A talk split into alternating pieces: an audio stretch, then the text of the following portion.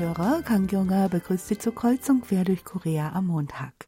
Seit der Ankündigung der japanischen Regierung, dass ab dem 11. Oktober ausländische Touristen individuell ohne Visum ins Land einreisen können, sind bei koreanischen Flugunternehmen Flugtickets nach Japan ausgebucht.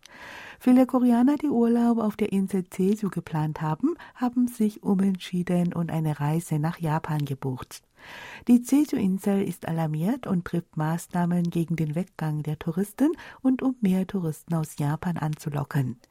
Mit diesem Thema beschäftigen wir uns gleich im ersten Beitrag. Danach hören Sie wie jeden Montag die Sportmeldungen. Im Anschluss daran geht es darüber, dass Parkgolf aufgrund seiner geringen Kosten als neuer Breitensport an Interesse gewinnt.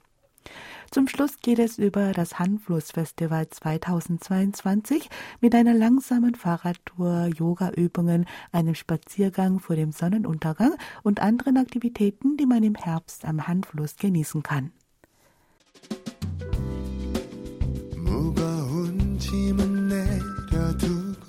Nach etwas Musik geht es gleich weiter. Hören Sie das Lied Ruhe, es singt Yongsun. 내딛는 걸음 걸음에 싣고 고된 하루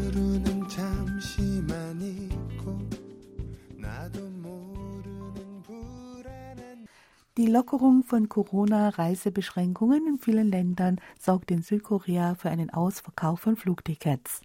Ein beliebtes Reiseziel ist derzeit Japan, das seine Einschränkungen für Touristen stark gelockert hat. Ab dem 11. Oktober fällt die Visapflicht für Touristen weg und Urlauber können auch individuell ohne ein Visum einreisen. Die Obergrenze für die Zahl an Einreisenden pro Tag wurde ebenfalls aufgehoben. Die japanische Regierung hatte davor im März 2020 ihre Einreisebeschränkungen drastisch verschärft, um die Ausbreitung von Covid-19 zu verhindern. Touristen brauchen seitdem ein Visum und müssen Mitglied einer Reisegruppe sein, um in Japan einreisen zu können. Der Ansturm südkoreanischer Touristen auf Japan hat die Insel Jeju alarmiert. Viele Reisende, die einen Urlaub auf der südkoreanischen Ferieninsel gebucht oder geplant hatten, schwenken nun auf Japan als Reiseziel um. Seit der Bekanntgabe der Lockerung für Reisen nach Japan haben die Buchungen für Auslandsflüge drastisch zugenommen. Die Buchungsquote für Flüge nach Japan für die Zeit vor dem 11. Oktober betrug bei Korean Air 80 Prozent. Für die Zeit ab dem 11. Oktober sind alle Flüge faktisch ausgebucht. Auch bei Jeju Air ist die Buchungsquote für die Strecke zwischen Incheon und Narita in Japan von 40 Prozent auf 80 bis 90 Prozent gestiegen. Japan ist eines der beliebtesten Reiseziele koreanischer Touristen. Vor Ausbruch der Corona-Pandemie unternahmen jährlich fünf bis sieben Millionen Koreaner eine Reise nach Japan. 2018 besuchten 7,54 Millionen Koreaner das Nachbarland. Die Jeju-Insel ergreift Maßnahmen, um den Verlust an heimischen Urlaubern auszugleichen und gleichzeitig japanische Touristen anzulocken. Die Fremdenverkehrszentrale von Jeju und der Tourismusverband der Insel nahmen vom 22. bis 25. September in Tokio an der Tourismus Expo Japan teil und warben aktiv für Reisen auf die Jeju-Insel. Eine Gruppe von 150 japanischen Reiseveranstaltern und Journalisten wurde neulich von der Fremdenverkehrszentrale von Jeju zu einer Fam-Tour eingeladen. Eine Femtour ist eine Reise, bei der Hotels, Restaurants oder allgemein örtliche Gegebenheiten von Reiseveranstaltern, Journalisten und Eventmanagern besichtigt und getestet werden. Die Gruppe hielt sich bis 1. Oktober drei Tage lang im Ferienresort Jeju Dream Tower auf. Ein Mitarbeiter des Lotte Reiseunternehmens sagte gegenüber der Zeitung Zugang Ebo, die Reisebranche erwarte, dass viele Touristen aus Japan nach November, wenn die Grenzen wieder fast vollständig öffnen, das Jeju Dream Tower Resort besuchen werden, das ein neues Wahrzeichen der Insel sei. Laut dem Tourismusverband von Jeju besuchten in diesem Jahr bis 29. September 10.431.099 heimische Touristen die Insel. Dies ist ein Zuwachs von 22,8 Prozent im Vorjahresvergleich. Grund ist, dass viele Koreaner, die wegen der Schließung der Grenzen nicht ins Ausland reisen konnten, auf der Insel Jeju Urlaub machten. In diesem Jahr wurde bei der Zahl der heimischen Touristen auf Jeju am 20. September und damit neun Tage früher als 2019 die Marke von 10 Millionen überschritten. Im Gegensatz dazu war die Zahl der ausländischen Touristen, die Jeju besuchten, gering. Bis 29. September hatten im laufenden Jahr nur 45.450 Reisende aus dem Ausland die südkoreanische Ferieninsel besucht. Dies sind 98,4 Prozent weniger im Vergleich zum Jahr 2016, als es einen Ansturm von chinesischen und japanischen Touristen auf Jeju gab.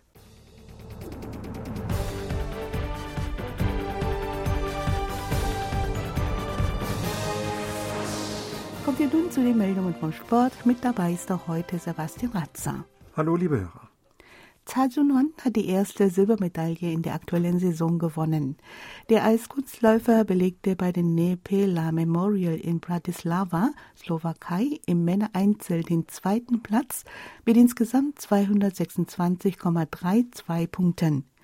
In der Kür erzielte er 145,51 Punkte. Sein Kurzprogramm wurde mit 80,81 Punkten bewertet.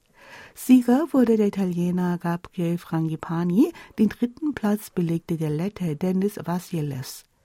Die Nepela Memorial sind ein Wettbewerb der ISU Challenge Serie und stehen damit eine Stufe unter der Grand Prix Serie.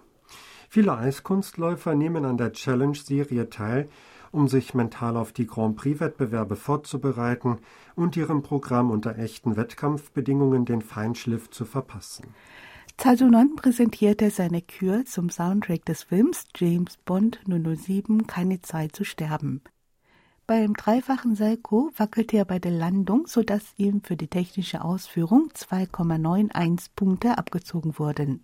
Gleich im Anschluss legte er jedoch einen sauberen dreifachen Flip und dreifachen Two-Loop hin und auch der darauffolgende dreifache Lutz und dreifache Flip gelangen ihm perfekt. In der zweiten Hälfte der Darbietung unterliefen ihm jedoch mehrere Fehler. Ein versuchter dreifacher Achsel endete mit einer Umdrehung und eine Kombination von dreifachem Achsel und dreifachem Seichel wurde wegen der fehlenden Umdrehung als Downgrade vermerkt. Die Landung nach einer Dreifach-Lutz-Doppel-Loop-Kombination wurde als Viertellandung mit fehlender Umdrehung eingestuft. Dafür wurden Schar 0,83 Punkte abgezogen. Das Kürprogramm beendete der Eiskunstläufer mit einer choreografischen Sequenz. Nun zur nächsten Meldung. Die südkoreanischen Volleyballerinnen haben bei der Frauen-WM im polnischen Danzig noch ein Spiel gewinnen können.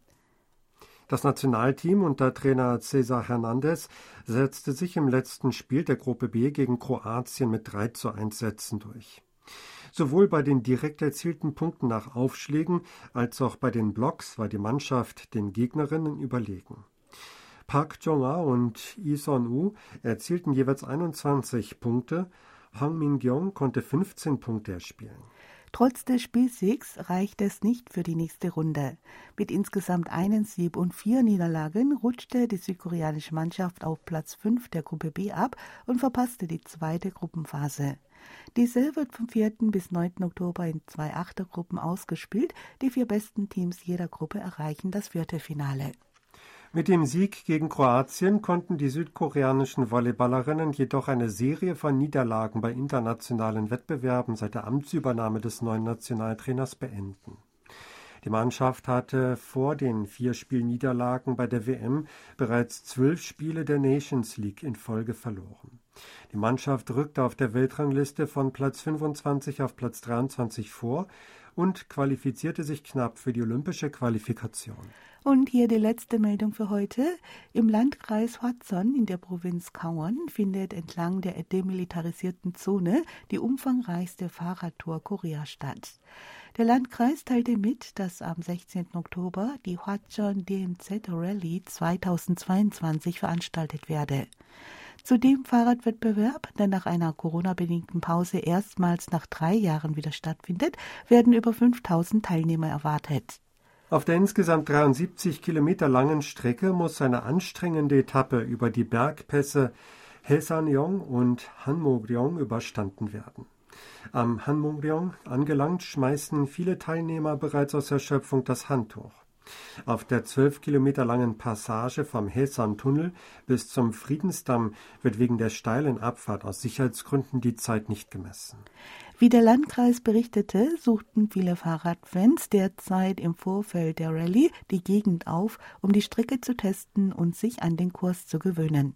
Alle Teilnehmer bekommen regionale Sondererzeugnisse als Souvenir geschenkt.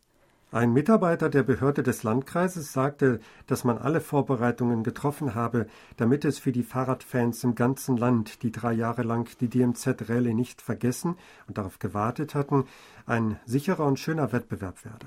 Das war's für heute mit den Sportmeldungen. Tschüss, bis nächste Woche.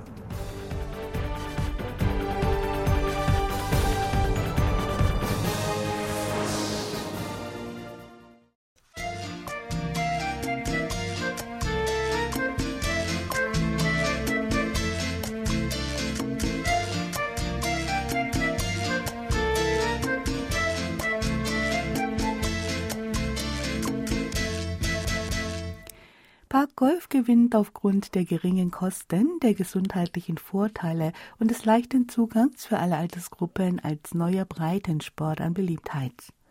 Seit Beginn der Corona-Krise war in Korea die Zahl der aktiven Golfspieler stark gestiegen, da Golf im Freien ausgeübt wird und die Gefahr einer Ansteckung mit dem Coronavirus geringer war als bei sportlichen Aktivitäten in geschlossenen Räumen. Obwohl die Möglichkeiten, Golf zu erlernen, besser geworden sind, gilt diese Sportart immer noch als eine der teuersten und nimmt zudem viel Zeit in Anspruch. Zudem ist es recht aufwendig, einen Termin auf einem Golfplatz zu buchen. Beim Parkgolf gibt es diese Nachteile nicht. Vor allem ist es das deutlich günstigere Hobby. Parkgolf kam im Jahr 1983 in der japanischen Präfektur Hokkaido auf. Es handelt sich wortwörtlich um Golf, das in einem Park gespielt wird. Die Spielfläche beträgt ein Zehntel eines gewöhnlichen Golfplatzes. Ein Kurs besteht meistens aus 18 Löchern mit einem Platzstandard von 66 Evenpaar. Beim herkömmlichen Golf kann ein Spieler eine Tasche mit bis zu 14 Schlägern mit sich über den Platz führen. Parkgolf wird hingegen mit nur einem Schläger unter 86 Zentimetern gespielt. Da der Neigungswinkel der Schlagfläche des Golfschlägers 0 Grad beträgt, bleiben die Bälle auch bei einem starken Abschlag innerhalb einer bestimmten Reichweite. Der Ball ist etwa 90 Gramm schwer und aus Plastik, sodass kaum eine Verletzungsgefahr besteht. Da Parkgolf körperlich weniger anspruchsvoll und zudem günstiger ist, erfreut es sich vor allem bei älteren Menschen großer Beliebtheit. Ein Vertreter des koreanischen Parkgolfverbands sagte gegenüber der Zeitung Tongaebo, dass Parkgolf eine abgespeckte Form des Golfens sei. Die Sportart habe den Vorteil, dass sie von jung und alt problemlos und in kurzer Zeit erlernt werden könne. Auch immer mehr aktive Golfspieler fänden Gefallen daran. Han Chung-sik, Professor an der Nationalen Sporthochschule, der als Wegbereiter des Turnsports in Korea gilt, entdeckte mit über 60 Jahren den Reiz des Parkgolfs. Jeden Morgen spielt er auf einem Parkgolfplatz in der Nähe seines Hauses in Namyang-zu etwa zwei Stunden. Das gebe ihm die nötige Energie für den Tag. Durch das regelmäßige Spielen würden außerdem seine Muskeln gestärkt und dem Knochenabbau vorgebeugt. Hans sagte, dass er das Golfspiel auf einem Golfplatz aufgegeben habe, weil es oft einen ganzen Tag in Anspruch nehme, um eine Runde zu spielen. Parkgolf sei aber so einfach zu genießen wie ein Spaziergang in einem nahegelegenen Park. Es bietet dennoch einen ausreichenden sportlichen Effekt. Han Chung-sik war von 1979 bis 1987 Mitglied in der südkoreanischen Tourennationalmannschaft. 1985 gewann er bei der Universiade in japanischen Kobe die Bronzemedaille. Er war der erste Südkoreaner, der bei einer Universiade einen Podestplatz erreichte. Damit schuf er die Grundlage für die Erfolge koreanischer Turnsportler bei internationalen Wettbewerben. Nach Beendigung seiner Laufbahn als aktiver Sportler begann er eine zweite Karriere als Trainer. Er war Nationaltrainer der südkoreanischen Turmmannschaft, als Jochung Zoll bei den Olympischen Spielen 1996 in Atlanta die Silbermedaille gewann. Seit 2005 übernahm er verschiedene Positionen in der Sportadministration, unter anderem den Vorsitz des koreanischen Turnverbands. Han Jung-sik spielt seit 30 Jahren Golf und seine Spielstärke reicht mit fünf bis acht Handicaps nahezu an die eines Profis heran. Wegen des zeitlichen Aufwands hat er aber Golfplätze in letzter Zeit immer seltener aufgesucht. Stattdessen findet er größten Gefallen am Parkgolf, das, wie Han sagt, genauso wie beim herkömmlichen Golf beim Einlochen ein prickelndes Gefühl beschere. Dem koreanischen Verband für Parkgolf zufolge ist die Zahl der registrierten Parkgolfplätze von 208 im Jahr 2019 auf 329 in diesem Jahr gestiegen.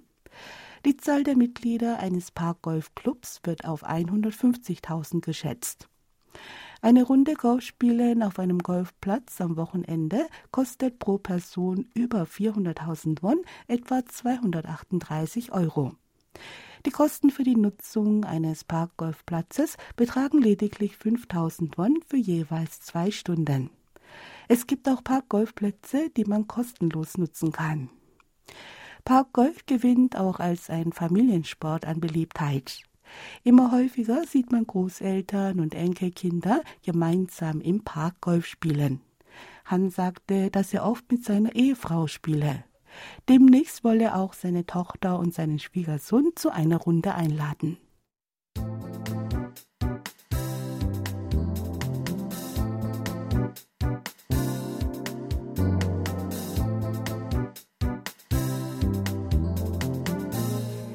Langsame Fahrradtour, Yogaübungen und ein gemeinsamer Spaziergang vor dem Hintergrund der untergehenden Sonne. Die Stadt Seoul veranstaltet seit Samstag ein Handflussfestival 2022. Das Programm des Festivals umfasst Tätigkeiten, denen man im Herbst an Handfluss nachgehen kann. Die Veranstaltung dauert bis zum 16. Oktober. Das Festival wurde am Samstag mit einer langsamen Fahrradtour auf dem 22 Kilometer langen Fahrradweg entlang des Hanflusses zwischen den Distrikten Mangwon und Duksom eröffnet. Die Teilnehmer fuhren mit einer Geschwindigkeit von 20 Stundenkilometern und hielten zwischendurch für Fotoaufnahmen an, die ihnen als eine Mission erteilt wurde. Wer sicher am Ziel ankam, bekam eine Fahrkarte für eine Schiffstour auf dem Handfluss. Am 15. Oktober findet ein Gehwettbewerb ohne Sieger oder Verlierer statt. Die Teilnehmer starten vom Yanghua Hanflusspark und legen ganz gemütlich eine 20 Kilometer lange Strecke entlang der Hanflussbrücken zurück bis zum Ökopark in Yoido. Dabei genießen sie den Sonnenuntergang. Vom 7. bis 9. Oktober und 14. bis 16. Oktober finden im Hanflusspark im Distrikt Zamon Yoga-Übungen vor dem Sonnenaufgang statt. Die Teilnehmer bekommen Kopfhörer, mit denen andere störende Geräusche herausgefiltert werden, damit sie sich ganz auf sich selbst konzentrieren können. Im Duxam Handflusspark stehen Tische bereit, an denen sich Bürger hinsetzen und im Freien ein Buch lesen können. In den Handflussparks in Yeouido und Mangwon stehen Filmvorführungen im Freien auf dem Programm. Yun Jong-chang, Leiter der Handflussparkverwaltung, sagte, dass aufgrund von Corona-Vorschriften das Programm des Handflussfestivals flexibel betrieben werde. Es seien jedoch alle nötigen Vorkehrungen für die Sicherheit der Bürger getroffen worden.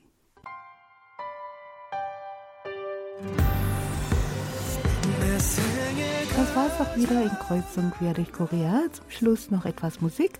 KU singt Geschenk und ich sage Tschüss, bis zum nächsten Mal.